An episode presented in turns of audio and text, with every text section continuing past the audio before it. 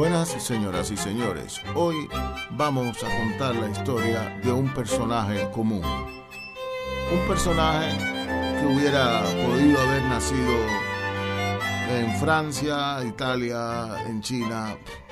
Es un personaje común. Y por eso el nombre no es lo más importante. Entonces,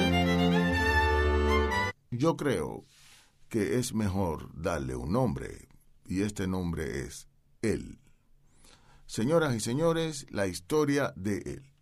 Él, hijo de una madre emigrada de Canarias y de un padre criollo nacido en Cuba con una descendencia eh, dudosa porque no se sabía quién había sido el padre, si era alemán o europeo, se decía en aquellos tiempos que era alemán.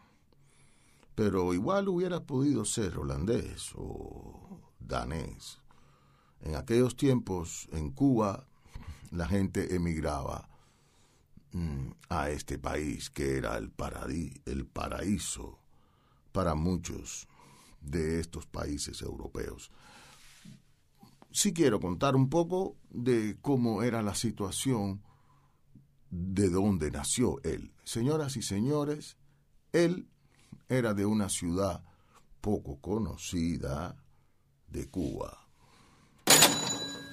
la ciudad de Manzanillo, una ciudad portuaria en el oriente del país, dedicada a la pesca y al comercio. Eh, esta ciudad, que era una ciudad blanca, señoras y señores, en Cuba la mayoría de las personas que vivieron desde aquellos tiempos remotos hasta la actualidad, la mayoría es una persona, son personas blancas. Entonces, esta historia es de una familia blanca. Él como había dicho, que nació en esta ciudad, donde se dedicaba a la pesquería y empezaba una eh, incipiente y rudimentaria eh, fábrica o fábricas, industria del tabaco.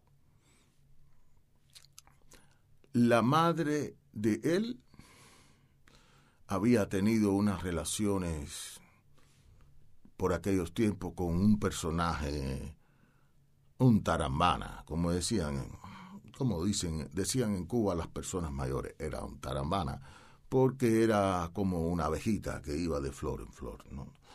Y en una de esas flores, que era la mamá de él, se quedó embarazada. Señoras y señores, pero no de él, sino del hermano mayor de él. Y bueno, en aquellos tiempos que no había ninguna ley que exigiera a los hombres que tenían que pasar una mantención a las señoras y era lo más común que los hombres dejaran a las mujeres con las barrigas a la boca, como decían las en aquellos tiempos se decía. Entonces, la mamá de él estaba completamente sola. Pero, como por aquellos tiempos se decía que la madre de él era una de las bellezas que, emigraron de las Canarias, esta señora consiguió tener un nuevo partner, un nuevo ajuntado, como dicen en Cuba también Y este señor también tenía una historia grande para contar. Este señor, que era un criollo, que era hijo de un mulato blanco, nazo, más blanco que negro o que mulato, y que se decía que su padre había sido un alemán, y un alemán que había venido cuando la guerra a Pinar del Río y allí se había encontrado con una eh, esclava negra que tenía como tres hijos y se enamoró de ella. Y como estaba aquello en guerra y era todo convulso, el señor cogió un carruaje, una carreta, montó a su negra con sus tres negritos y se fueron al oriente. El oriente estaba liberado por los mambises, las leyes de España ya no funcionaban y no había ninguna eh, ley que prohibiera que estos dos personajes se ajuntaran, como dicen en Cuba. Estos señores pasaron toda la isla y llegaron a la ciudad de Bayamo, que está muy cerca de Manzanillo. Y allí empieza la historia de él. ¿Por qué? Porque esta señora volvió a quedar embarazada embarazada de este señor. Y gracias a las cosas de la naturaleza y del ADN, esta señora, que era una negra esclava descendiente de africanos, parió un muchacho rubio grande con bucles amarillos y ojos azules.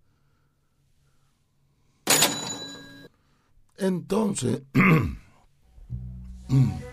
eh, esta historia se fue corriendo como la pólvora y este señores eh, tuvieron a este hijo que creció y se convirtió en sastre porque dicen las personas que el señor eh, el señor alemán falleció. Allí hay muchas historias y muchas hipótesis. Algunos dicen que volvió a Alemania o a Europa, otros dicen que se murió y que nadie sabe dónde están enterrados y el caso es que no le dio un apellido a el papá de él.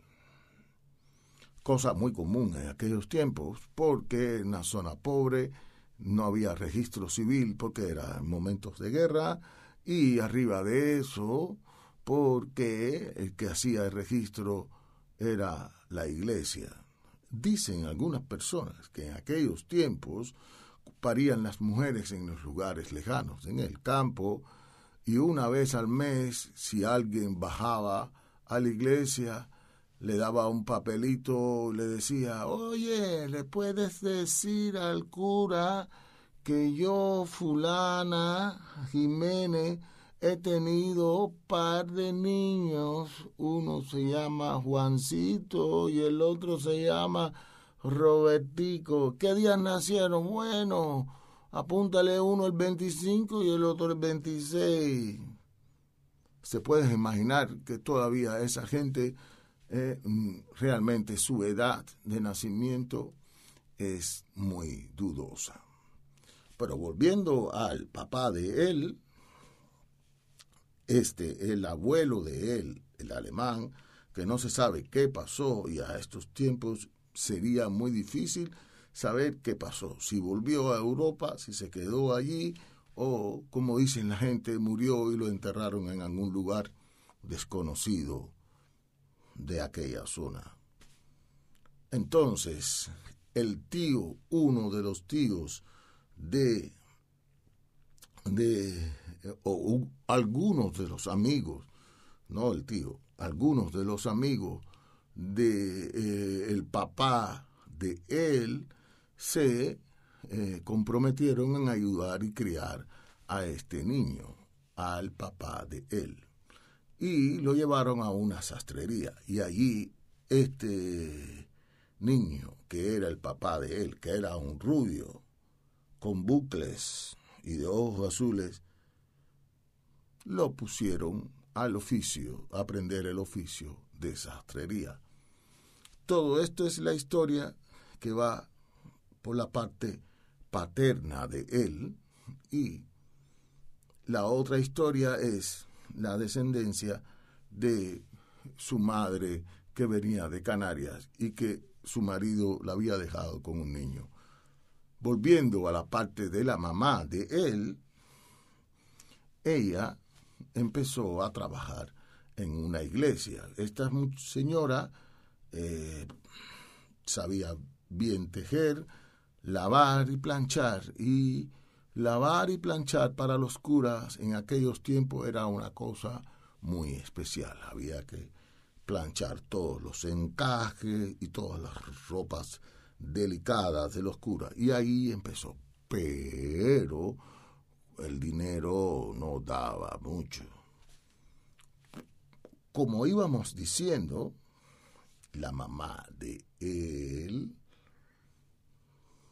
era muy bonita y por las cuestiones de Dios y las coincidencias de este mundo, la mamá de él se empató, como dicen en buen cubano, con el papá de él.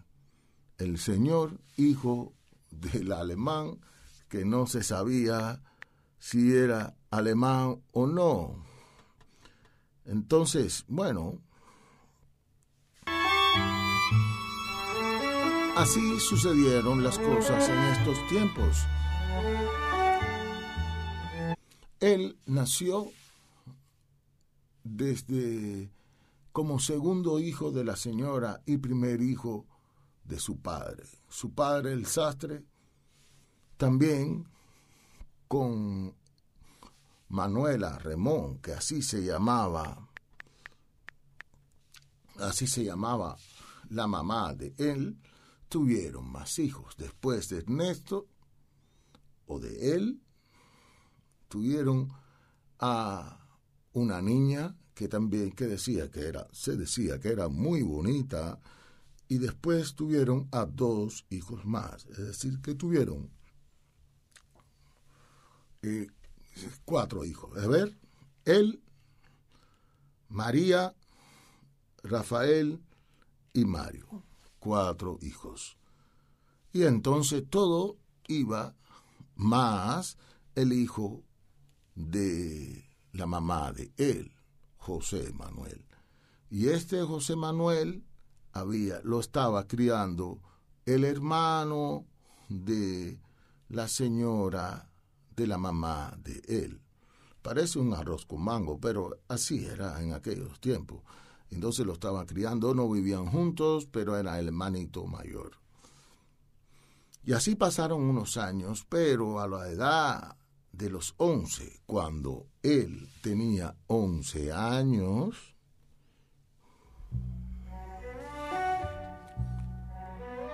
el Señor, el Padre de él murió. Murió de una enfermedad que en aquellos tiempos asolaba toda Cuba y casi todo el mundo, el tifo, la fiebre tifoidea. Es decir, que en unas semanas cogió una fiebre muy alta y el señor falleció.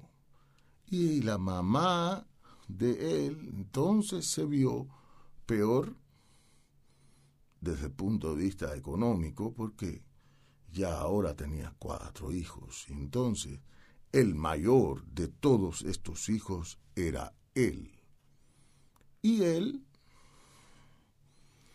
tuvo que afrontar dejar la escuela, por supuesto, es lo primero que pasa en pasaba en, en estos tiempos, que la gente tendría que dejar la escuela y dedicarse a trabajar para echar para adelante la familia. Él empezó a trabajar en una fábrica de tabaco. Señoras y señores, la fábrica de tabaco de el hermano de su madre. Y este señor dijo, bueno, sí, mi sobrino puede venir a trabajar aquí. Él fue a trabajar con 11 años, empezó a trabajar en una tabaquería. Señoras y señores, el tío que no era una persona fácil, les dio un trabajito fijo y eso era con un saco en la cabeza cargar los tercios de tabaco, es decir, como 100, 150 libras de tabaco mojado en la espalda y transportarlo de una carreta adentro de la fábrica. Ese era el trabajito que le daba y por eso le pagaba unos míseros céntimos. Señoras y señores, él trabajando, el sobrino trabajando en la fábrica de su tío y su tío lo puso a trabajar en esa fábrica. Dicen que los trabajadores que hacían ya los tabaqueros, trabajadores de la fábrica, empezaron a criticar al patrón y decirle, oye, pero que es un niño, 11 años, cargando, y dice, no, no. El tío decía, ese es mi sobrino y se tiene que forjar aquí, en la, en la rudeza del trabajo de la vida. Y así él estaba trabajando. Pero los campe, los mm, trabajadores de aquellos tiempos no se quedaron tan contentos y al ver tanta injusticia, cogieron y entre todos mandaron a un carpintero hacerle una carretillita. Y le hicieron una carretillita para que él cargara sus sacos de tabaco y los llevara de afuera adentro.